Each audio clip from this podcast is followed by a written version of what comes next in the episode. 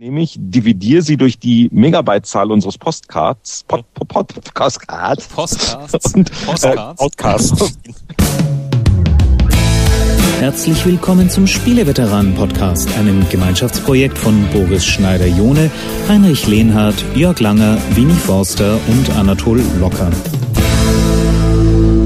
Wir sind wieder da. Die Spieleveteranen begrüßen Sie an Ihrem Abspielgerät. Die Spieleveteranen, ich beeile mich heute mal ein bisschen, weil der eine oder andere muss heute früher weg. Das sind äh, ganz vorne dran Jörg Langer von Gamers Global. Hi. Ah, gut. Äh, Anatol Locker, der Mann am Mischpult. Guten Abend. Winnie Forster, der Mann, der am meisten rauscht. Schönen Abend. Und äh, trotz weiter Entfernung klar und deutlich Heinrich Lehnhardt.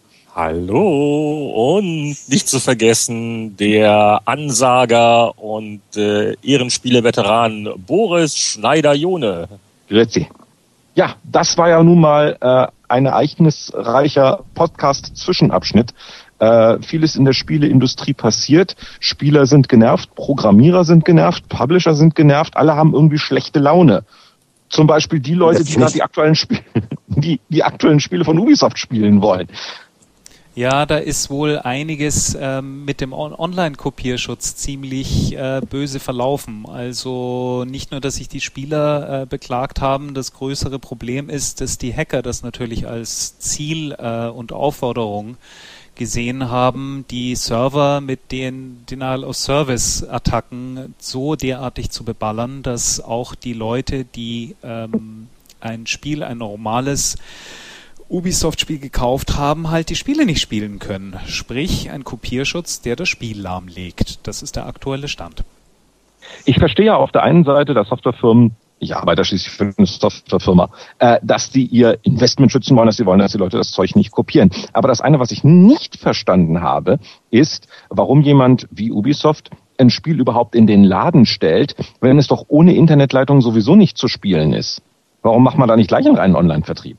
Ja, aber da kannst du auch sagen, dass äh, ungefähr 80 Prozent aller äh, äh, Spiele auf dem PC der letzten Monate gleich äh, nur noch über Steam kommen, weil die haben dann oft Steam und obwohl ich die blöde DVD installiere, äh, muss ich dann mit Steam verbunden sein und oft äh, patcht er dann nochmal 5 Gigabyte, bevor ich überhaupt losspielen kann. Ich finde, das ist jetzt nicht so tragisch. Was ich tragischer finde, ist, dass äh, man offensichtlich ein bisschen vergessen hat, dass sehr viele gleichzeitige Spieler auch äh, sehr viel äh, Traffic verursachen, um zum Beispiel Spielstände auf den Server ständig zwischenzuspeichern. Und das scheint ja, wenn ich es richtig sehe, das Problem mittlerweile zu sein. Ja, aber ähm, wie lange gibt's jetzt schon Online-Spiele? Ähm, äh, ein anderes Ding wohl am Wochenende, äh, das neue Battlefield, Bad Company kommt raus oder sowas. Und auch da wieder, EA brechen übers Wochenende die Server zusammen, weil offensichtlich gegen aller Vorhersagen Leute das Spiel kaufen und spielen wollen. Also es ist, es nimmt langsam bedenkliche Ausmaße an, dass jedes Mal, wenn auf dem PC irgendwas Neues erscheint oder sowas, äh, man erstmal nicht spielen kann. Und gerade die, die als allererste das Spiel in der Hand haben und spielen wollen, wenn man die verärgert, dann verärgert man ja, würde ich jetzt mal sagen, so seine treuesten Kunden und nicht denjenigen, der wartet, bis es als Vollversion auf dem Spieleheft drauf ist irgendwann mal. Ich bin übrigens schwer dafür, wieder den Online-Kopierschutz einzuführen, auch bei vielleicht CDs. Das wäre doch mal eine ganz neue Variante, oder? Also es ist Kopierschutz ist zu 99 Prozent wendet sich gegen den Käufer, aber leider nicht gegen den Cracker. Also es hilft eigentlich kaum was. Oder findet ihr den On einen Online-Kopierschutz generell sinnvoll? Naja, man hat jetzt mittlerweile wirklich beim Spieleeinkauf zwei Ansprechpartner, also quasi zwei Stellen, die einem das Spiel angedreht haben und die dafür zuständig sind, nämlich den Handel.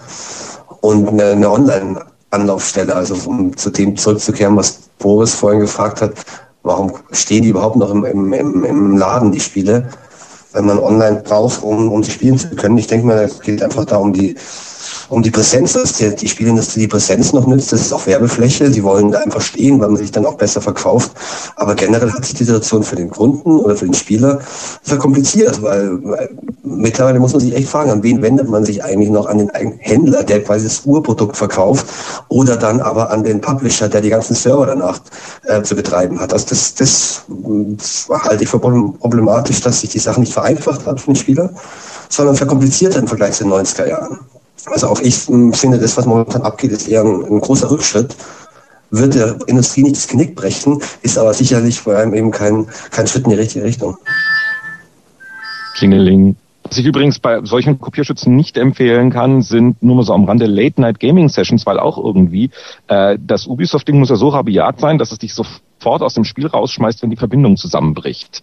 Äh, ich hoffe nur, dass die Leute Internetrouter haben zu Hause, die sie dann brav so auf 4 Uhr früh IP-Wechsel gestellt haben, weil ja in Deutschland jeder Internetprovider dich nach 24 Stunden kurz für eine Sekunde rauskickt, um dir eine neue IP-Adresse zu geben, damit du nicht einfach einen Server laufen lassen kannst. Ähm, was natürlich in dem Ubisoft-Beispiel bedeutet, wenn das genau in dem Augenblick passiert, wo du spielst, buff, du bist draußen, du kannst es nicht verhindern. Also, also es erscheint mir wenig durchdacht. Äh, bei, bei, aller, bei aller Liebe, die ich für Software-Publisher habe, die gerne ihr geistiges Eigentum schützen wollen, ist ein Ding, das ständig überprüft, ob ich spielen darf, die ganze Zeit über eine Online-Verbindung. Schlicht und einfach technischer Schmumpf. Also ich würde, ich würde nach den Erfahrungen, die jetzt da gerade gemacht werden, vermuten, dass diese sehr harte Form des Kopierschutzes äh, sehr schnell wieder verschwinden wird, weil ich glaube, man sieht einfach, dass das nicht funktioniert. Ähm, Jetzt wurde ja ein Patch dann noch nachgeliefert für Assassin's Creed 2 PC, dass zumindest man höre und staune nach so einem Verbindungsabbruch nicht äh, der Spielstand weg ist, sondern äh, irgendwie speichert das Spiel dann doch exakt die Stelle, wo man gerade ist und nicht nur ein Save Point. Aber also ich glaube, dass das nicht akzeptiert werden wird. Was spricht denn dagegen, äh, zum Beispiel äh, einmal pro Stunde einen Check zu machen. Das ist doch immer noch nervig genug für jemanden, der dann eine nicht gecrackte Version hat. Ähm, und dann wird er wegen mir rausgeschmissen. Aber dieses ständige scheitert zu oft einfach an technischen Problemen. Also ich, ich glaube nicht, dass sie das durchhalten werden.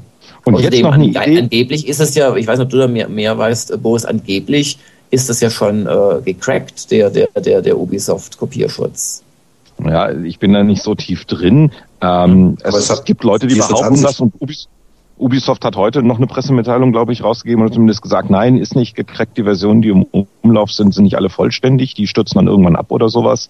Mhm. Ähm, ja, aber ich betrachte es jetzt wirklich nur aus der Warte des, des ehrlichen Käufers, hat 50 Euro auf den Tisch gelegt, möchte gern spielen und das geht nicht. Ähm, und das ist dann halt nun mal schon wirklich sehr, sehr bedrückend. Aber wo du gerade meintest, einmal die Stunde, jetzt habe ich eine Idee und in drei Jahren werde ich mich schlagen, dass ich es nicht zum Patent angemeldet habe und damit reich geworden bin. Aber hier mein Vorschlag an die Spieleindustrie, wie man das elegant verkaufen kann alle Stunde bis 90 Minuten macht das Spiel eine elegante, ruh mal deine Augen aus, schüttel ja, deine Arme, ein bisschen Gesundheitspause. Und heimlich wird in dieser Gesundheitspause nachgeguckt, ob denn der äh, Kopierschutz noch drauf ist oder sowas. Und wenn nicht, dann wird, wird die Pause ein bisschen verlängert. Ja. Und außerdem wird biometrisch gecheckt, ob du wirklich die richtigen Augen hast, um dieses Spiel zu spielen und den richtigen Fingerabdruck und die richtige, weiß ich nicht, äh, Frequenz in deiner Sprachausgabe. Dafür ist Natalia da. Blut, Blut, Blut abnehmen. Genau, man in Zukunft muss man beim Händler seines Vertrauens erstmal eine Blutprobe hinterlassen. Die wird dann an Steam geschickt oder an Ubisoft und äh, wird dann irgendwie so. Ach, dazu kann man den Handel gebrauchen. Genau. genau. Und dann wirst du quasi, darfst du wirklich nur das blutgeeichte Spiel noch spielen. Das wäre mal was. Das wär's. Nur bei der, bei der deutschen Version muss das Blut vorher grün gefärbt werden, sonst wird das nicht von der USK. Genau. Lassen wir das. Äh, ich glaube, das war nicht der einzige Und Aufreger, oder? Also ich, äh, ich, ich konnte mich bisher überhaupt nicht aufregen, weil ich das mit dem Kopierschutz nicht so sehr verfolgt habe. Und ähm, ich natürlich auch darauf hinweisen muss, dass immer zwischen Aufnahme des Podcasts und Veröffentlichen ein paar Tage vergehen. Also äh, wenn diese äh, Ausgabe erscheint, hat Ubisoft vielleicht das alles schon entschärft und äh, besser gemacht, ähm, wofür ja viel spricht. Was äh, sicher noch ein paar Tage länger die Anwälte beschäftigen wird, ähm, ist äh, der andere große Aufreger äh, der letzten Zeit. Das ist äh, die äh, Klage von zwei geschassten ähm, mit äh, des Entwicklungsteams Infinity Ward, beliebt und bekannt für die Call of Duty Serie und vor vielen Jahren schon von Activision aufgekauft und da ähm, äh, gab es jetzt eine äh, höchst unterhaltsame äh, Klageschrift der Anwälte der beiden Mitarbeiter, die gegangen worden sind Und äh, letztendlich läuft es darauf hinaus, dass äh, der Vorwurf erhoben wird, ähm, Activision äh, habe die beiden äh, noch schnell im Monat März rauswerfen wollen, um sich vor Bonuszahlungen zu drücken. Und äh, es wird eine Schadenssumme aufgerufen, die allerdings auch sehr weiche Faktoren wie Schmerzensgelder enthält, die, äh, glaube ich, bei 36 Millionen US-Dollar nun steht. Und die Ironie der ganzen Geschichte ist die, dass ähm, dass also wenige Wochen kam, nachdem der äh, Bobby Kotick, der CEO von Activision, auf einem Vortrag bei der Branchentagung DICE so ein bisschen den, den netten Kerl ähm, gespielt hat und äh, Activision Blizzard als gutes Mutterschiff bezeichnet hat, das also eine tolle Heimat ist für äh, Spieleentwickler und äh, jetzt äh, werden natürlich andere Sachen von ihm wieder, wieder zitiert. Also in der Anklageschrift ist äh, auch die Rede davon, dass er mal gesagt haben soll, ähm, dass äh, Furcht und Skepsis genau die richtige Atmosphäre ist, ein Spielestudio zu leiten. Ja, er hat doch, vor einem Vierteljahr mal gesagt, darüber haben wir auch gesprochen, ähm, dass der Spaß raus muss aus, aus der, genau, aus das war diese, aus der Spielindustrie. Diese, diese eine, eine berühmte Rede, die hat er halt vor irgendwelchen Investoren gehalten, äh, was äh, sicher alles äh, erklärt und verzeihlich macht. Äh, da, Vollschrecken. Und äh, äh, äh, da hatte er auch, glaube ich, letzten September, da hat er auch diesen äh, Furcht, Skepsis und, und, und, und ich glaube Pessimismus, irgendwie sowas in der Richtung. Also äh, hat er halt genannt als ähm, hilfreich, um, äh, um ein Arbeitsklima bei äh, diesen verrückten Spielegestaltern äh, hinzukriegen.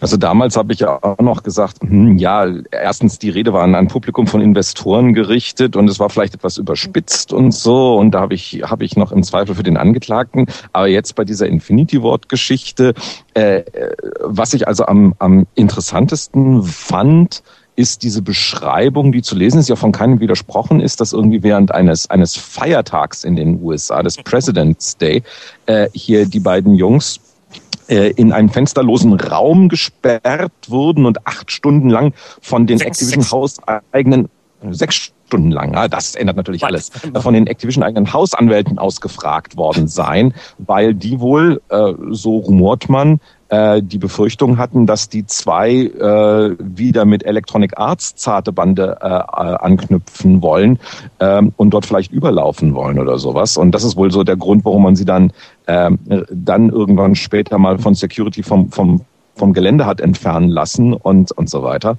Ähm, und die Activision-Anwälte wollten nun auch angeblich die privaten Telefone und privaten, äh, privaten Handys und privaten PCs einkassieren, um ja jede Kommunikation überprüfen zu können der beiden Jungs, wo die natürlich gesagt haben, so nicht, meine Herren. Also äh, wenn diese Beschreibung so stimmt, was sie da gemacht haben, dann gibt es natürlich zwei Möglichkeiten. A, die Jungs hatten wirklich einen riesen Coup vor und wollten überlaufen, aber das wäre ja vertraglich gar nicht möglich gewesen. Die waren ja noch in Activision eine ganze Zeit lang gebunden. Kann ich mir also nicht vorstellen. Ähm, oder die Activision-Jungs sind da wirklich in dem Fall ein bisschen arg paranoid an diese Sache rangegangen. Es zerstört natürlich auf jeden Fall doch sehr nachhaltig das Vertrauensverhältnis, ähm, wenn dann noch äh, wir über Brutal Legend äh, dann nochmal nachdenken, wo es ja auch dann auf einmal so hin und her ging. Ach, jetzt wollen wir das Spiel doch wieder haben, äh, ähm, weil wir haben das ja gar nicht freiwillig abgegeben und so, wir erinnern uns an diese Nummer, dann ist das, mh, mm, also da, da kommt irgendwie was zusammen. Solche Geschichten hört man nur bei Activision und bei keinem anderen größeren Publisher im Augenblick. Ja gut, also das bei, also das bei einem großen Spielepublisher wie Activision Blizzard, dass da die Anwälte und die Controller und die, die, die Buchhalter das Sagen haben, das ist es, glaube ich, nicht wirklich schockierend. Ähm, es ist halt so, wie es ist.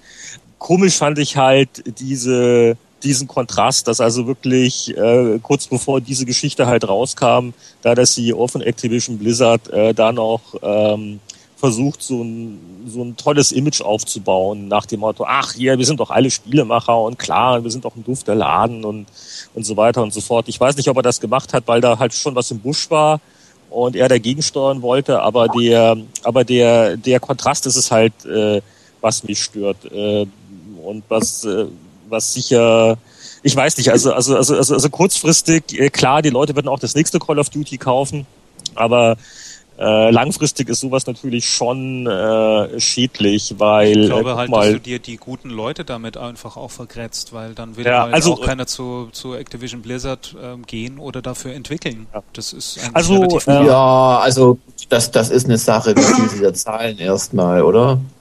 Ja gut, der, äh, der Eindruck, der ja gerne äh, von Managementleuten erweckt wird äh, in vielen Branchen, ist ja der nach dem Motto, ach ja, die einzelnen Kreativen sind ja völlig unwichtig, die sind ja alle austauschbar, ne? das ist eine kleine Arbeitsbienen und ähm, äh, wir, wir haben das, wir haben das IP, wir haben die Rechte und wenn der eine halt nicht will, dann findet man anderen, der, der, der macht das genauso gut oder fürs halbe Geld noch.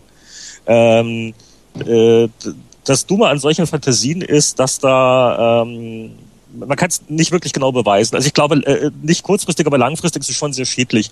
Weil guck mal, wenn heute das nächste aufstrebende Team kommt oder das, das, welches das nächste coole Produkt macht, äh, und man, man, man kann sich ein bisschen aussuchen, mit welchem Publisher will man als erstes reden.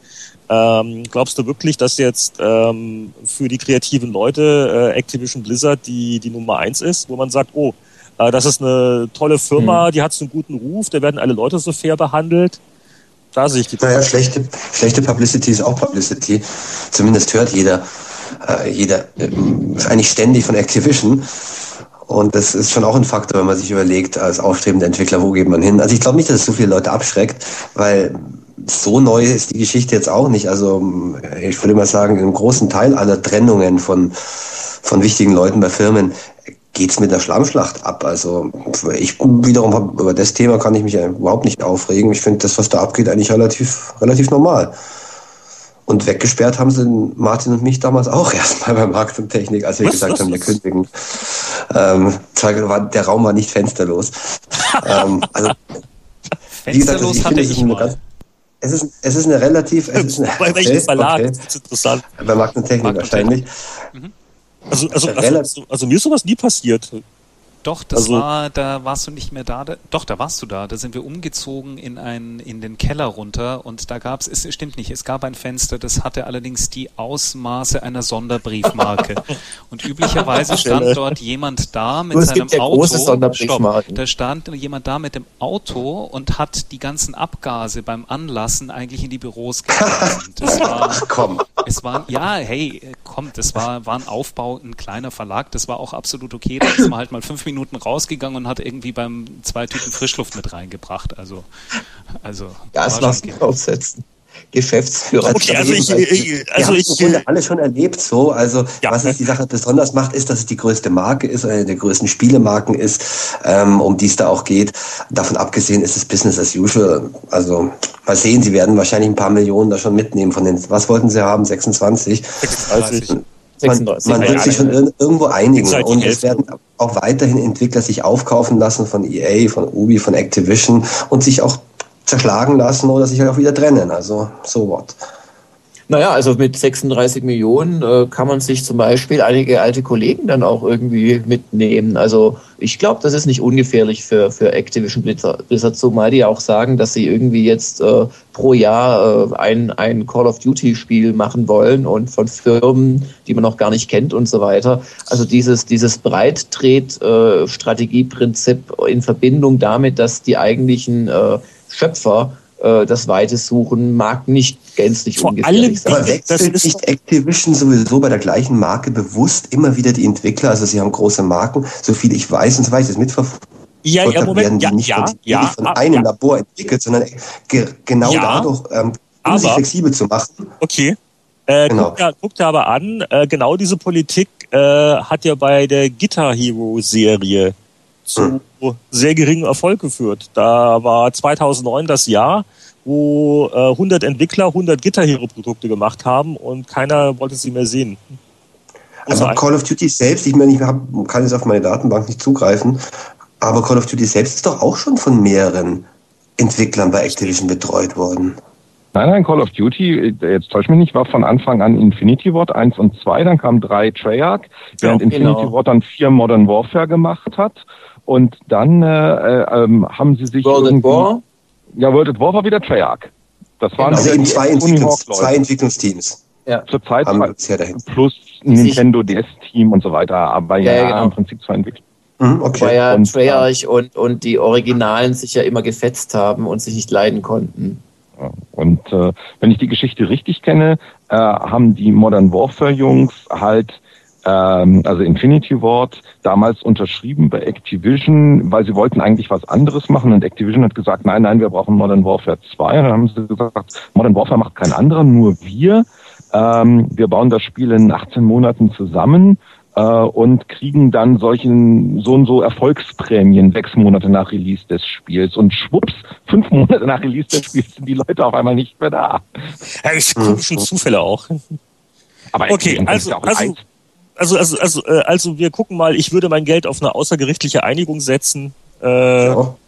Allerdings äh, nicht in den nächsten Tagen. Äh, es ist doch ja. sehr äh, ausufernd. Und ich, äh, ich, ich würde bei sowas am Ende des Tages immer gerne wissen, wie, wie hoch die, die Kosten für die Anwälte waren. Ich glaube, da würden, mhm. wenn man, wenn man, äh, wenn man solche Summen dann lieber in die Entwicklung von humanen Kopierschutztechniken stecken würde, dann wäre es vielleicht eine bessere Welt. Dann, äh, wo wir jetzt eh bei den aktuellen Themen sind und waren, äh, könnten wir jetzt schnell noch übergehen, solange wir Jörg noch in der Leitung haben, zu den aktuellen Spielen. Und das ist ja so der beste, das beste erste Quartal seit Menschheitsgedenken. Ähm, also die, die Flaute nach Weihnachten ist diesmal keine. Und äh, über Mass Effect 2 hatten wir schon groß gesprochen. Und äh, was jetzt gerade äh, rausgekommen ist, ist äh, ein anderes großes Rollenspiel, Final Fantasy 13. Wer hat sich denn dazu schon eine Meinung gebildet? ich habe gerade das Lachen. Nein, nein, ich habe gerade unseren Test auf morgen verschoben, weil heute ist es rausgekommen. Eigentlich wollen wir spätestens zum äh, Erscheinen dann immer den Test bringen. Aber die Wertung ist gerade auch für mich als Final Fantasy Fan, äh, der ich wirklich bin, noch in Gefilden, wo ich doch noch mal sicher gehen möchte. Also wenn der Podcast erscheint, ist alles geklärt. Aber ich sag's mal so, es gab mal vor einigen Monaten, als die ähm, japanische Fassung rausgekommen ist, gab es ein ziemliches Bashing der Fans. Ähm, und zwar aus Gründen, die da heißen, das Ding ist linear wie eine Linie. Und ähm, man kann die erste Stunde eigentlich dadurch bestehen, dass man die Augen schließt, äh, das Gamepad in drei Richtungen drückt und ähm, wenn man die Kämpfe anfangen hört, drückt man immer dieselbe Taste in rhythmischen Abständen. Äh, ich behaupte allen Ernstes, so kann man die erste Stunde bis auf einen Kampf wirklich schon mal spielen. Aber ähm, ja, es ist, es ist doch wieder Final Fantasy in, in vielerlei Hinsicht, was auch den Fans gefallen wird. Also es, es hat ganz opulente äh, Zwischensequenzen. Die, die, die Spielgrafik hat sich mittlerweile in Zwischensequenzen erstaunlich schon angenähert, teilweise. Das ist also, Kampfsystem? Ein Kampfsystem ist lustigerweise wie in den ganz alten. Ich, ich, ich bin jetzt bei den frühen äh, Final Fantasies bin ich nicht so ganz firm, aber ich glaube im, im, im zweiten Teil oder so war das schon so. Und zwar hast du diese ähm, Gorges, wo die sich aufladen, wie immer, aber du gibst nicht äh, APs oder sowas aus, um Angriffe auszulösen, sondern du hast quasi ähm, in deinen zwei bis fünf äh, Möglichkeiten kannst du Angriffe platzieren. Das Ding ist ein bisschen blöd, aber die, der Balken ist quasi unterteilt ähm, und hat Platz für zwei bis fünf äh, Attacken. Also eine Attacke, die nur einen so einen Platz kostet und die aufwendigeren Geschichten kosten dann eben drei äh, Plätze. Und das Schöne ist, du kannst äh, dir dann das so zusammenklicken, also wegen mir äh, Angriff, Feuerzauber, Angriff oder so etwas. Und das wird dann auf äh, einmal ausgeführt und gibt dann eben so Kettenkombo-Boni. Das ist schon mal ganz schön. Ähm, dann haben sie du halt noch das schöne Magiesystem. Also da haben sie auch noch ein bisschen was dran gedreht, finde ich. Ähm, ja, du kriegst aber, ja so ähm, nach also Stunde drei kommt halt noch dieses Magiesystem mit dazu. Ähm, du meinst du, die Esper, oder? Genau, indem du auch entscheiden ja, ja. kannst, ob du welcher Charakter halt defensiv, welcher offensiv und welcher. Achso, nee, das, ähm, das ist wieder was anderes. Das sind die, äh, wie nennt es denn auf Deutsch, weiß ich gar nicht. Das sind die äh, Manifests, nee, die, äh, ich komme gerade äh, nicht auf den Namen. Aber das ist nichts anderes als eine KI-Steuerung, weil der große Unterschied ist halt zu den früheren, du kannst nicht mehr die drei Kämpfer steuern, sondern du äh, steuerst immer nur den vorgegebenen Leader.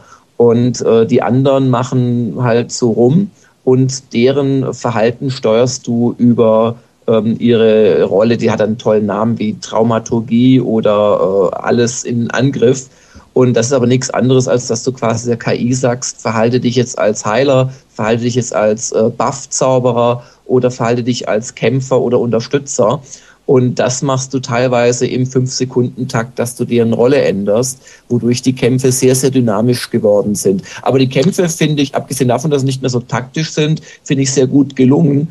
Das Spiel hat ganz andere Probleme, aber da will ich echt nicht unserem Test äh, vorgreifen, weil ich ihn selbst echt, also wir, wir sind noch am Diskutieren einfach. Also ich hatte jetzt auch meine drei Stunden irgendwie durch ähm, angespielt und muss sagen, ich habe jetzt Mass Effect 2 erstmal beendet und muss sagen, es war ein ganz grandioses Spiel und hatte ähm, wirklich extrem viel Spaß und saß nachher mit dieser Post-Gaming-Depression da, was spiele ich als nächstes und hatte mich sehr auf Final Fantasy 13 gefreut und ich bin jetzt auch so nach drei, vier Stunden denke ich mir, oh Gott, das sind drei DVDs diese DVD. Mhm. Ich habe jetzt schon drei, vier Stunden gespielt und ich weiß nicht, wann ich die auf die zweite wechseln werde. Wahrscheinlich in Stunde sechs, sieben oder acht.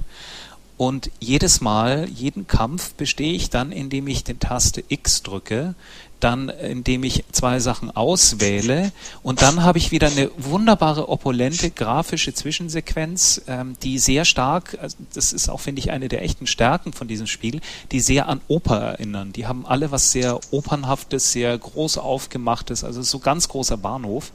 Aber ich weiß nicht, mhm. ob das Spielprinzip einfach so lange und so weit trägt. Da bin ich auch noch. Hat das Ding auch eine Story oder sowas? Die Story ist wunderbar, aber es ist, ähm, es ist die Frage, es ist, hat so was von, worüber wir immer früher sehr geschimpft haben, interaktiver Film. Ihr erinnert euch. Mhm. Zweimal auf irgendwie auf einen Knopf drücken und dann kommt eine neue Sequenz. Und da also wenn ich, die wenn Falle ich, fällt ja. Final Fantasy 3, weil sie sehr starke Abstriche eben in Richtung Mainstream gemacht haben. Sie haben es nicht nerdig gemacht, sondern sie haben es versucht, möglichst einfach zu präsentieren. Und das ist jetzt nach den ersten vier Stunden, was zugegeben kurz ist, äh, mein Eindruck. Also der, der wird sich fortsetzen. Also sie haben es, sie haben es nicht nur für den Massenmarkt äh, optimiert, sondern auch für einen jungen Massenmarkt, habe ich das Gefühl. Also Final Fantasy, die ganzen JRPGs, da muss man schon Fable für haben äh, oder es zumindest ertragen können, dass da halt in der Regel 13-jährige Helden mit großen Brüsten oder Muskeln eben je nach Geschlecht rumrennen. Die Waffen Aber, sind ähm, größer.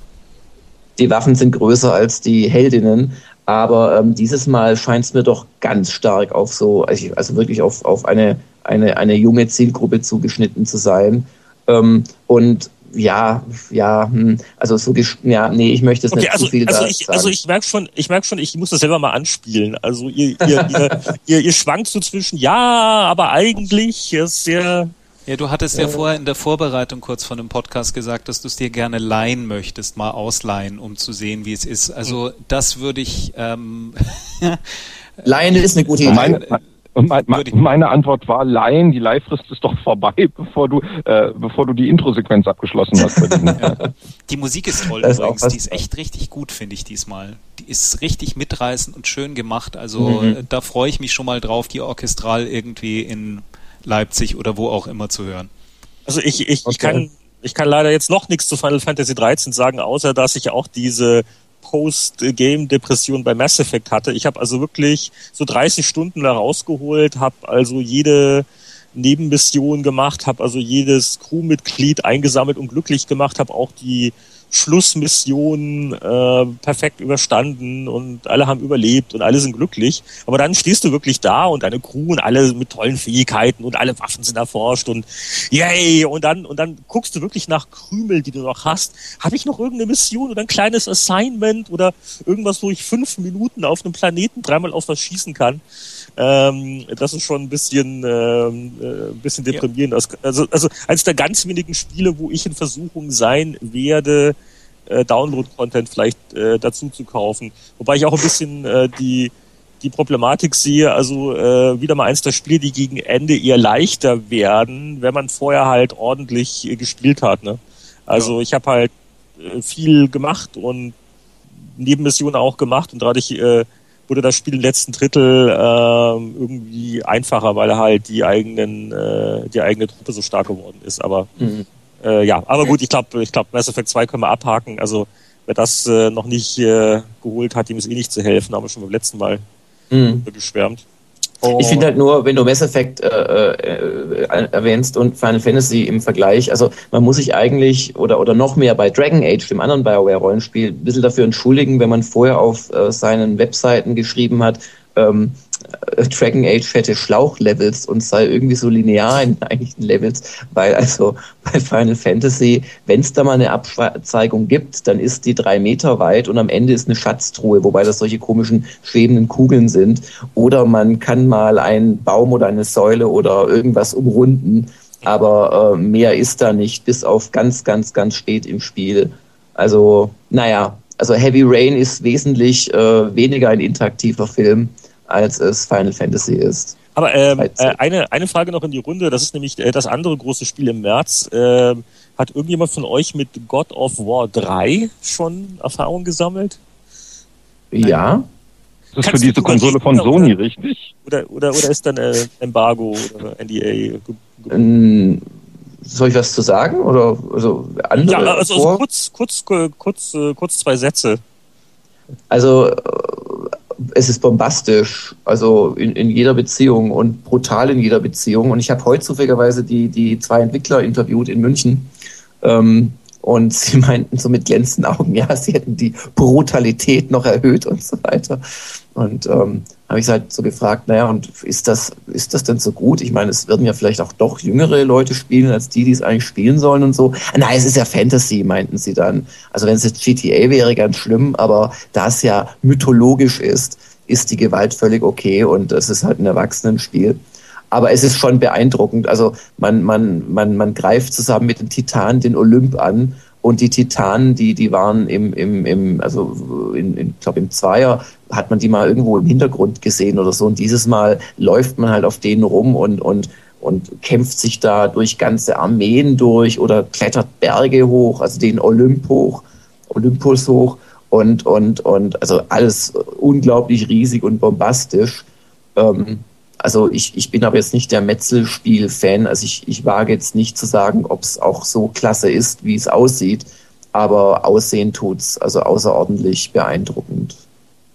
Okay, haben wir, haben wir noch aktuelle Spiele beobachtet? Haben wir eigentlich schon hat, über Heavy Rain geredet an dieser Stelle? Hat, hat, haben wir schon über Heavy Rain geredet? Ich hätte es so gern schon gespielt, aber ich habe es noch nicht bekommen. Wie ist es denn? Es ist super. Okay. Man muss das spielen. Okay, okay. Ich würde vorschlagen, wir machen ja noch einen Podcast, da reden wir dann über Heavy Rain, weil dann schaue ich es mir auch mal an. Weil das ja auch. Darfst du doch nicht. Doch, Darfst du doch gar nicht. Ich war, äh, ich war jetzt Konkurrenzbeobachtung nennt sich das. Wo wir jetzt, äh, wo wir jetzt eh im, in dem Bereich sind, nach dem Motto, was spielen die Leute? Ähm, ich war kurz davor, mir auch mal Heavy Rain anzugucken, aber ich war dann doch ein bisschen abgelenkt äh, von der StarCraft 2 Beta, obwohl ich Echtzeitstrategie-Spiele eigentlich nicht mehr wirklich mag. Und Multiplayer mag ich schon gar nicht, weil da kriege ich irgendwie immer nur eins auf die Mütze. Aber StarCraft 2 hat so eine, so eine eigenwillige Faszination. Äh, aber aber äh, was was äh, äh, haben wir denn sonst noch so gespielt? Äh, gerne auch was Kleineres, muss ja nicht immer gleich Final ja, Final God of War sein. Vielleicht auch nicht zu vergessen und auch nicht klein, dummerweise. Äh, Bad Company 2 ist jetzt rausgekommen, ähm, wo wir so viel über Call of Duty Modern Warfare 2 gesprochen haben und ist auch ziemlich gut und Multiplayer wahrscheinlich sogar ein Stückchen besser. Und das Schöne daran ist halt für kleine äh, Dekonstruivisten wie mich, es war kein richtiges deutsches Wort, ähm, dass du halt echt die Levels partiell kaputt machen kannst. Das ist schon sehr faszinierend, gerade im Multiplayer-Modus. Aber ansonsten ist es halt sehr ähnlich zum Solo-Spiel, wahrscheinlich sogar ein bisschen schlechter, aber im, im Multiplayer-Modus rumzurennen und sich ganz neue äh, ja, Zugänge in die Basis zu schießen mit einem Panzer oder mit irgendwelchen Gastanks, äh, die da dann auch immer praktischerweise daneben stehen. Das ist schon ganz groß. Oder halt auch einfach äh, das gelernte Verhalten, dass man hinter irgendeinem Bretterzaun in Deckung geht, ähm, doch recht schnell ausgetrieben zu bekommen, weil man dann halt wirklich von den Kugeln getroffen wird und der Bretterzaun nicht mehr da ist. Also das ist, das ist wirklich, wenn man auf solche kriegerischen Action-Shooter steht, ist das wirklich ein, ein großartiges Spiel auch. Wenn man, wenn man hingegen auf, auf Kriegssimulation steht, dann sollte man Silent Hunter 5 vielleicht meiden, denn äh, das ist sehr buggy äh, und macht momentan noch keinen Spaß in der Verkaufsversion. Läuft ja eh nicht, oder? Mit dem guten neuen Ubisoft-Kopierschutz taucht, das, eh, taucht das eh nicht so schnell auf. Ähm, Mick Schneller hat für uns getestet und er meinte am Schluss, also was außerordentlich gut funktioniert, ist der Kopierschutz. der funktioniert einwandfrei. Ähm, Supreme Commander 2 hätten wir noch zu bieten für die Freunde von Massenschlachten, wobei sie es leider etwas zurückgedreht haben. Das heißt, äh, ich weiß nicht, ob ihr Supreme Commander 2 jemals, gespielt, äh, eins, jemals gespielt habt. Das war dieses Spiel, wo man am Anfang auf einer großen Karte startete mit 100 Einheiten und nach einer Stunde hat man gemerkt, der Kartenausschnitt ist nur ein winziger Teil der eigentlichen Karte, weil die so sukzessive vergrößert wurden. Und am Ende hat man dann mit 500 Einheiten seinen Endangriff gestartet, äh, 100.000 Kilometer entfernt und so. Und das haben sie jetzt ein bisschen zurückgedreht, aber es ist immer noch enorm groß im Vergleich zu diesen normalen Echtzeitstrategiekarten. Jetzt bin ich aber ruhig. Haben wir Napoleon Total War schon erwähnt? Ich glaube, ich glaube, Boris wollte was sagen. ähm, ja, ich wollte was sagen, aber das, da, da konnte ich dann nicht zurückstecken. Aber äh, da fällt mir übrigens ein, ähm, äh, Supreme Commander äh, ist ja auch, äh, das ist doch Chris Taylor und seine Mannschaft, richtig? Ja, ja, aber für Square Enix. Ja, für Square Enix, aber ähm, aber der hat doch jetzt dieses für sein, wie heißt das, Castles und Castles und Kings, nein, Kings, Kings und Kings und Castles oder Castle Kings, das ach, das ach, das das, das Videoblog. Also also den Chris Taylor Humor haben ja eigentlich immer nur wir so richtig genossen, äh, wenn er auf Deutschlandreise war oder wenn er auf Messen traf, weil äh, der Mann ist halt nun mal eine Spaßbombe, muss man ganz ehrlich sagen, wenn man ihn persönlich trifft. Ähm, und äh, äh, man sollte seinen Blog ansteuern, respektive die, die Webseite für dieses Spiel. Kings äh, weil so, Kings also herrlich schräge Videos drauf sind, wo man dann mal erlebt, womit wir uns als Journalisten immer rumschlagen müssen, wenn wir Chris Taylor ähm, treffen. Weil da kann man kein ernsthaftes Gespräch führen. Ich habe noch kompromittierende nee, Fotos von Jörg Langer, fällt mir, fällt mir gerade ein, damals von der Dungeon Siege Tour. Was? Was? Was? Wie? Ich habe noch kompromittierende Wie? Fotos von Jörg Langer, wo du irgendwie ein Messer zwischen den Zähnen hast und so, wo wir, wo wir abends essen waren. Wir waren abends essen mit Chris Taylor. Ja, ja, ich schick dir was? das. Ich stell's auch nicht ins Blog rein. Schick mir das oh. mal. Ich habe überhaupt keine Erinnerung an das, was du da ab sagst. Ab ins Blog damit. Ja, ab ins Blog damit. Ja, war das in diesem Etablissement? Äh, das, das, war, das, das war, Ach nein, das war da in der, in der, in der, ähm, in diesem unten im Keller. Fressding, ja, genau, wie heißt das? Elschos, ah, ganz komischer Name in der Münchner Innenstadt bei der, bei der Feldherrenhalle da. Äh, Kufer, ja. Well, ach, ich komme nicht drauf, wo du so die Knochen hinter dich wirfst. Ja, ja, ja, ja. Da haben sie mal. Genau, ähm, okay. Ja, genau. Oblivion haben sie dort gezeigt. Ja. Ja, ja. ja, aber da habe ich schon Jahre vorher habe ich da Dungeon Siege gezeigt in meinen Pressezeiten, Pressearbeitszeiten. Ist auch egal. Nee, worauf ich, ich habe diese Woche oder die letzten 14 Tage viel gespielt. Über das meiste darf ich nicht reden. Äh, in acht Wochen oder sowas reden wir nochmal miteinander. Ähm, äh, aber äh, ich habe auch viel im Flugzeug gesessen äh, und ich habe äh, was Neues für mich entdeckt, äh, wo ich mich auch fragte, wo ist das all die Jahre geblieben? Äh, Mayong Dimensions. Und jetzt kommt gleich wieder, jetzt kommt hier wieder mein, mein, mein Hüllenbruch sozusagen. Ähm, es steht Mayong drauf, es ist natürlich nicht Mayong drin. Das Spiel, um das es geht, heißt Shanghai, wurde von Brody Lockhart entwickelt. In den 80er Jahren verwendet die Mayong-Steine. Seitdem heißen die Spiele alle Mayong oder Kyodai oder wie auch immer. Hat aber nichts zu tun, es geht in Wirklichkeit um Shanghai, und zwar ist es ein 3D-Shanghai, äh, wo man also paarweise Blöcke aus einer 3D-Struktur rausnehmen muss was einen irrsinnigen Spaß macht, wenn man diese ganzen Shanghai-Spiele kennt, was es dann in der Facebook-Variante gibt, wo man auf Zeit spielt, die wirklich suchterzeugend ist. Die hat mich von Bejeweled befreit sozusagen. ähm, aber ich möchte, aber eben um, um also das, ganz klar zu sagen, das Crack mit Heroin austreiben, oder? Sozusagen, ja. Ja, nein, es ist nicht geil. Es hat auch so einen Blitzmodus mit einer Minute und so weiter. Es ist, es ist sehr schön. Ähm, was ich nur sagen will, ist äh, nochmal, es heißt Mayong Dimensions. Äh, es ist eigentlich Shanghai. Äh, könnte man das verzeihen, aber es kommen keine Mayong-Steine drin vor. Also sie benutzen völlig andere abstrakte Steine. Ist auch besser, weil man die besser erkennen kann, weil das Spiel geht auf Zeit. Aber warum da noch Mayong draufsteht, ich habe keine Ahnung weil es verwendet weder Spielprinzip noch Steine. und falsch geschrieben ist es dazu auch noch. Aber ansonsten. Ja. Ähm, Freunde Römer, es ist zehn, ich muss mich leider verabschieden heute. Okay, dann, ähm, äh, dann, dann, dann machen wir, jetzt kommt eh dann bald der Oldie-Teil, da genau, da eh noch zu höre ich ja eh nicht dazu als ich hab, äh, ich, ich, ich, der 100. Ich, ich, ich, ich würde aber gerne noch, noch eine Frage noch in die Runde stellen, äh, für, falls der Jörg was dazu sagen kann. Und zwar äh, habe ich jetzt äh, gerade gelesen, die Pressemitteilung ein, ge ein geheimnisvoller, mir unbekannter deutscher Publisher namens Bitcomposer hat die Hat, Rechte. Check It Alliance, ja, ja. Check It Alliance 3 zu machen. Diese Check It Alliance, eine von diesen Kultspieleserien.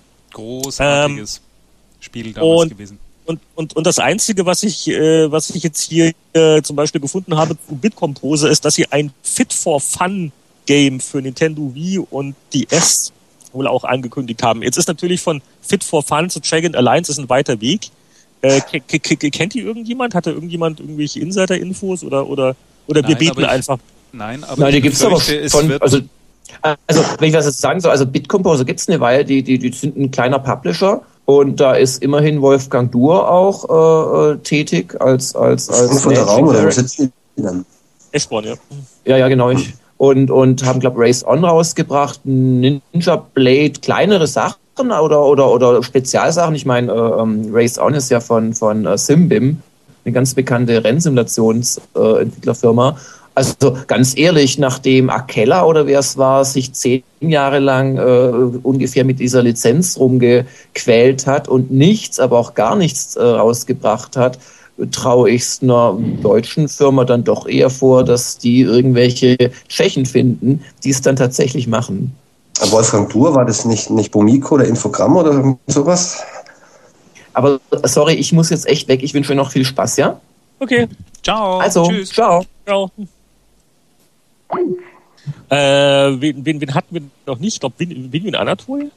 Äh, Ich hatte eigentlich äh, hauptsächlich die Cebit gespielt in, den letzten, Ach, die- die- die in der letzten. Woche und äh, mit Vor- und Nach. Wurde das Leveldesign endlich mal verbessert? Ja, Wurde das Leveldesign endlich mal entscheidend verbessert? Es gibt neue Hallen und es gibt unter anderem auch die Cebit Sounds, aber da möchte ich euch jetzt nicht damit langweilen. Das kann man auf ORF Future Zone nachlesen, was ich davon halte und ich halte nicht wirklich viel davon.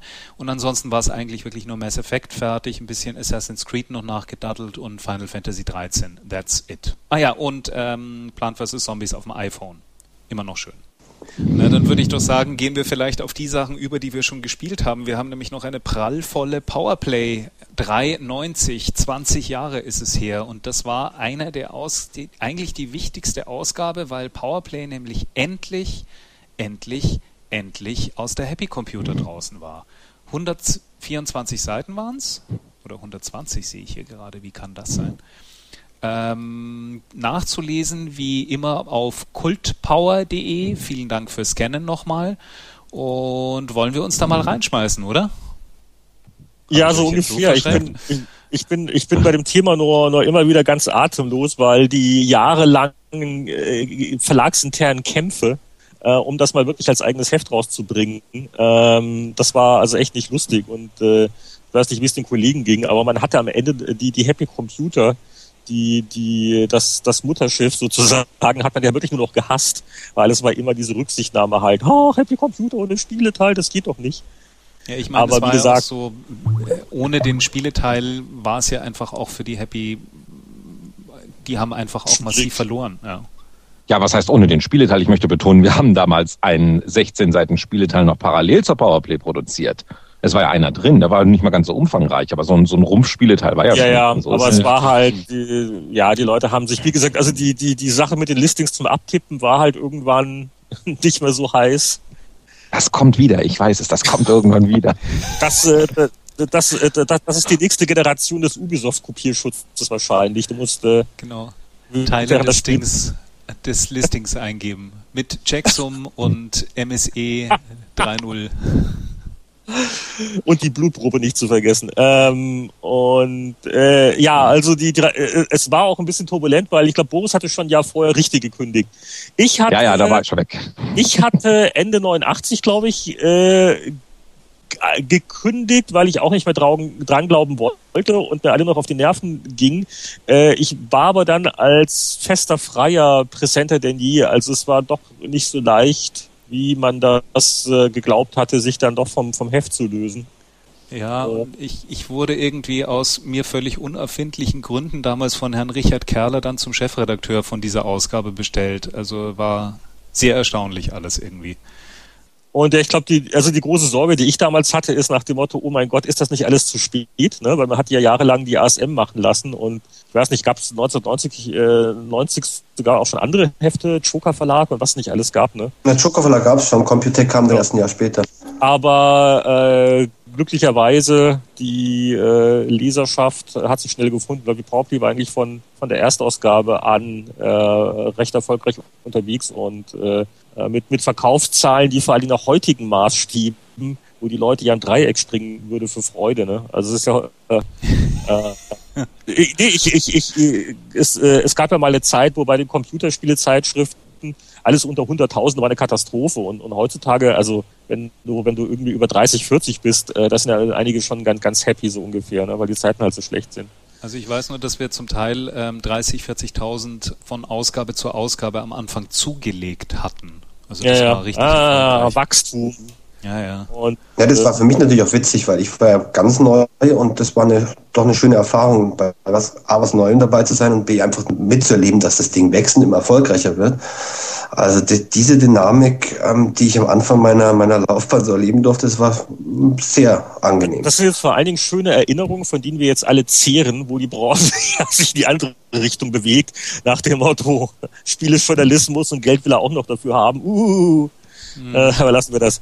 Ähm, Willi, hast du mal nicht was erzählt? Äh, irgendeine eine legendäre äh, Stellenausschreibung? Also ich, ich glaube, hab, ich habe mir dieses Heft damals im Zivildienst gekauft, habe Abitur gemacht, war im Zivildienst, glaube ich, im, im ersten von, am Ende vom ersten von insgesamt zwei Jahren oder 20 Monate waren das damals und habe mir das Heft geholt. Weil ich den Kiosk eigentlich schon durch, weil ich in Mittagspause immer und habe halt jeden Tag da irgendeine Zeitung geholt und war kein Powerplay-Leser eigentlich, habe mir das Heft aber geholt, weil es wohl wirklich neu ähm, eigenständig war und weil die ein Wettbewerb drin war, wer ist der beste Spielekenner. Und das hat mich, glaube ich, gereizt. Ähm, bei dem Wettbewerb selbst habe ich dann gar nicht daran teilgenommen, sondern ein paar Seiten weiter hinter ist die, die Stellenanzeige. Das habt ihr sehr geschickt Seite 30, ja. Flinke Finger gesucht. Ein Joystick wäre noch frei. Wollen Sie als Redakteur in der Powerplay-Redaktion anfangen? Fragezeichen. Ich zitiere folgenden Satz, der heute, der heute vielen Leuten in dieser Branche Tränen in die Augen treiben wird. Wir suchen zur Verstärkung unserer Redaktion noch eine junge Frau oder einen jungen Mann, der die bei uns als Redakteur, jedoch nicht als freier Mitarbeiter arbeiten will. Und weiter, unser Wunschkandidat braucht weder Journalistendiplom, noch muss er fertig ausgebildeter Informatik sein, Informatiker sein. Also. Meine Güte, das war, das war, war Bescheidenheit. Es war, ich muss aber, ich muss aber auch dazu sagen, das war noch eine Zeit, es war gar nicht so leicht, äh, äh, Leuten klar zu machen, dass das ein richtiger Beruf ist, ne? Also, äh, man, man hat immer wieder so mal, äh, gehört oder mitgekriegt, dass die Leute sagen, na ja, ich weiß nicht, das ist doch kein richtiger Job und, äh, ja, klar, meine Eltern waren auch geschockt natürlich. Ja? Man musste, Mama musste man schon also, schwer beruhigen. Also das, das, das einfach auch. Und Papa auch. Äh, oh ja, dringend. Aber ähm, ich habe jetzt mal eine ganz wichtige und ehrliche Frage. Welche Staatsangehörigkeit hat Quedex-Programmierer Stavros Fasoulas? Finne. Fin Finnland. Finne. Wunderbar. Das weiß doch jeder. Dankeschön. Dann, wie hieß das erste Computerspiel, das die amerikanische Softwarefirma FTL veröffentlichte? Äh, das äh, Sandog. Genau, Sandog. ich wollte sagen, das war nicht Dungeon Master, das war eine Fangfrage. Du, du, willst nicht, du, du, willst nicht das ganze Quiz jetzt mit uns machen. Nein. Um das Quiz ist auf Seite so, 34. Nach, das, das Quiz, das ich 20 Jahre nicht gemacht habe. Ja, das sollten wir doch jetzt nachholen nach 20 Jahren. also sind schöne Fragen auf jeden Fall mit drin.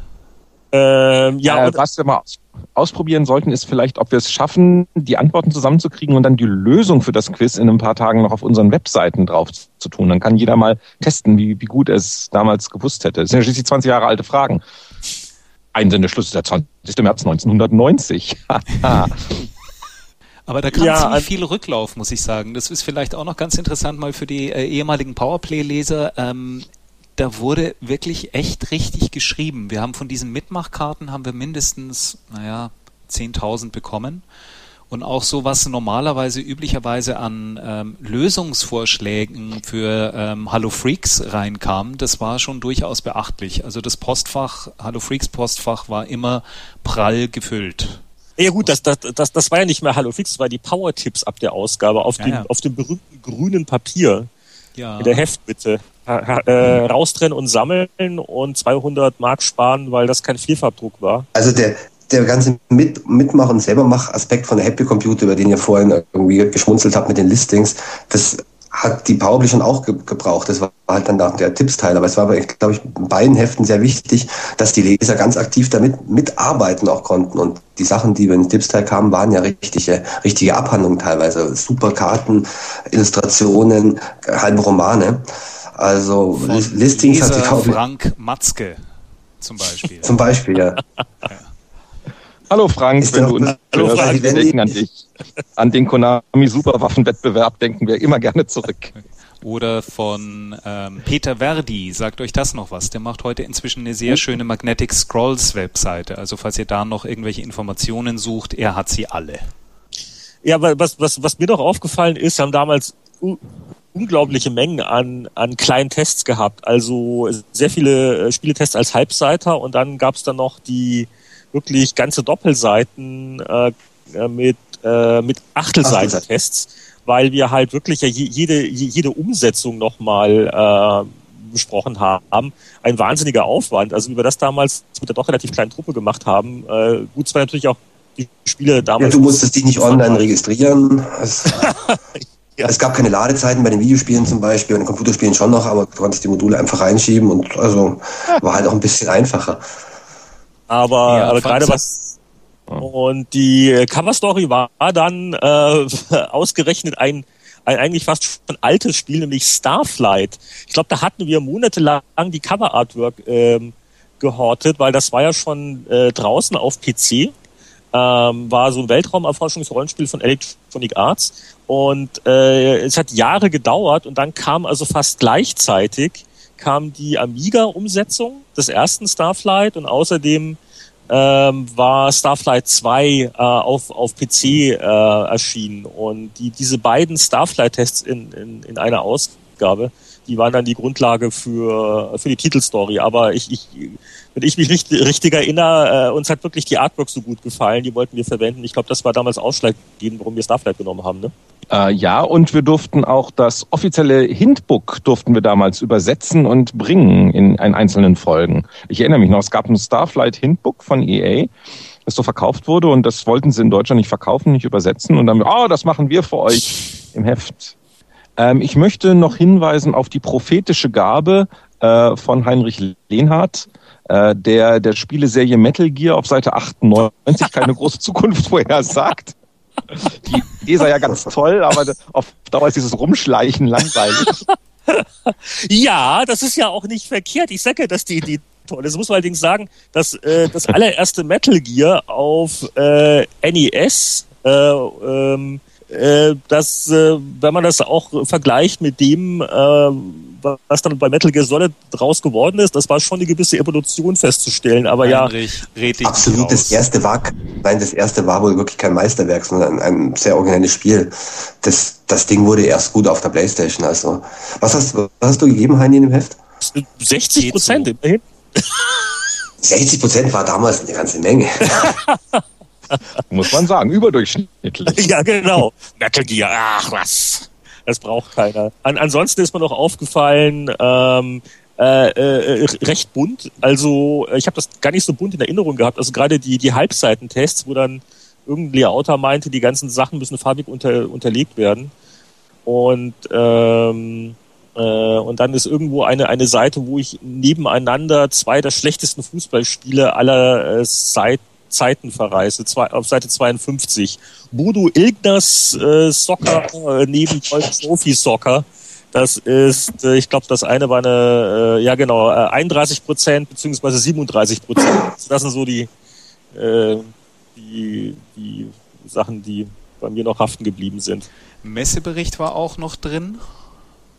Aber, aber an, an, ansonsten war das, war das auch wieder eine von den Ausgaben, meine, ah, früher und die ganzen Klassiker, aber so, so richtig dolle Sachen waren nicht dabei. Also Starflight 2 war auch ein bisschen enttäuschend, ne? Das war auch so, ja, halt wie Starflight, aber ähm, wobei übrigens Starflight, das Lustige an Starflight ist, ich muss ständig daran denken, wenn ich bei Mass Effect 2 einen Planeten abscanne. Das hat wirklich Ja, Oder? stimmt. das ist so, stimmt. oh, das ist irgendein Planet und was ist da wohl? Und wir scannen mal. Nur, nur war das Scannen, glaube ich, bei Starflight weniger mühsam als bei Mass Effect 2, wo man da richtig mit Hand und, äh, aber lassen wir das. Ähm, Aber ansonsten waren da nicht so äh, gut im, im Videospieleteil. Mr. Haley war damals auf PC Engine äh, natürlich eine große Nummer, aber so die, die, die ganz großen, äh, also jetzt äh, Computerspielsachen, Champions of Grin, halt noch ein SSI Goldbox, Dungeons and Dragons Spiel.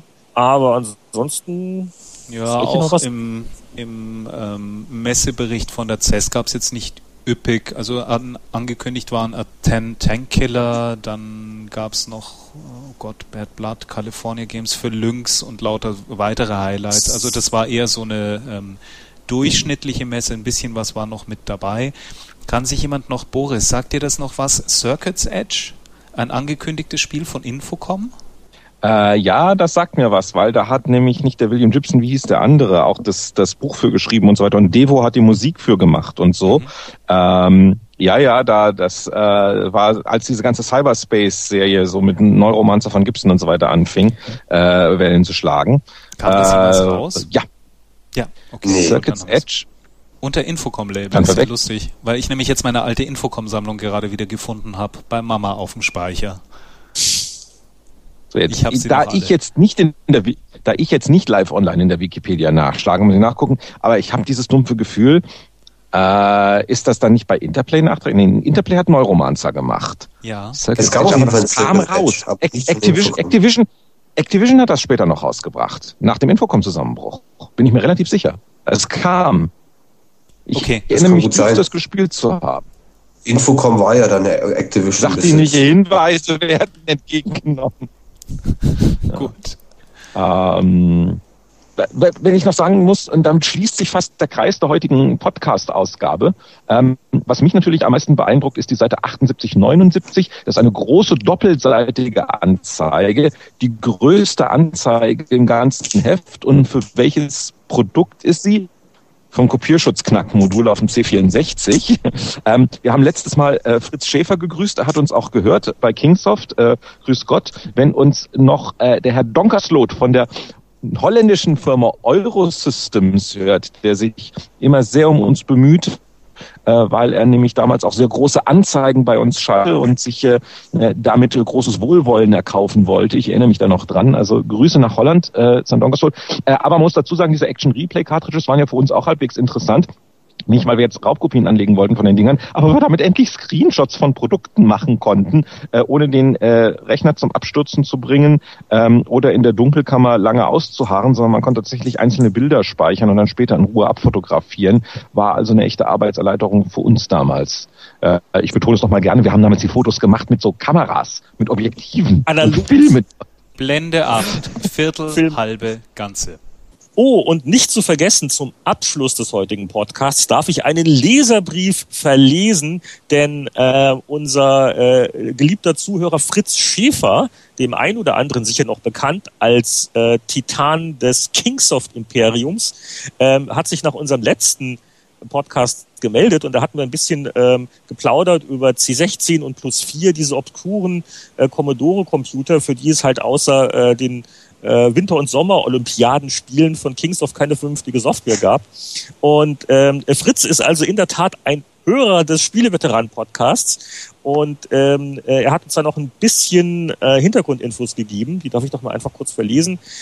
Ähm, keiner wusste damals so richtig, wofür Commodore diese Geräte auf den Markt geworfen hat, da eben nicht nur der Soundchip, sondern vor allem der Grafikchip mit Sprites vom C64 fehlten. Sehr gut bei den Geräten war allerdings das Basic um Welten besser als das im C64, der sich bekanntlich nur durch kryptische Peak- und Poke-Orgien etwas von seinen Fähigkeiten entlocken ließ. Jetzt wird's lustig. Von daher war es nur konsequent, dass 1986 Aldi auf Vermittlung von Uli Hoeneß, dem bekannten Würstchenlieferanten von Aldi und nebenbei Manager von Bayern München, dessen Sponsor damals wiederum Commodore war, dass also Uli Hoeneß die äh, recht umfangreichen Restbestände der Computerserie für 149 D-Mark als Basic-Lernkurs verkaufte und gegen Würstchen getauscht hat. Und ähm, Fritz schreibt, also uns, also Kingsoft kam die Aldi-Aktion damals sehr zugute,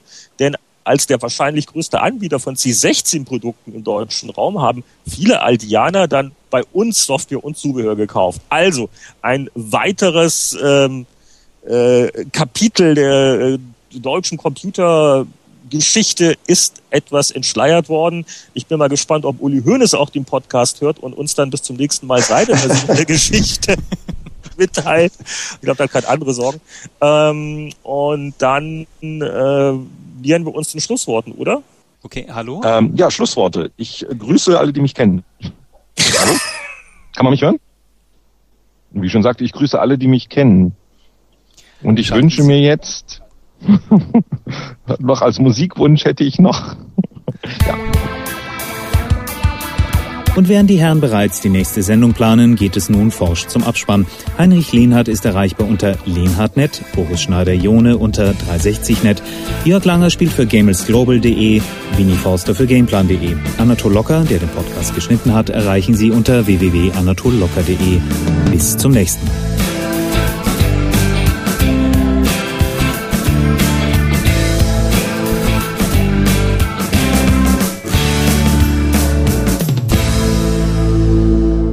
Schalten Sie auch das nächste Mal wieder ein, wenn Sie Boris Schneider-Jone sagen hören wollen.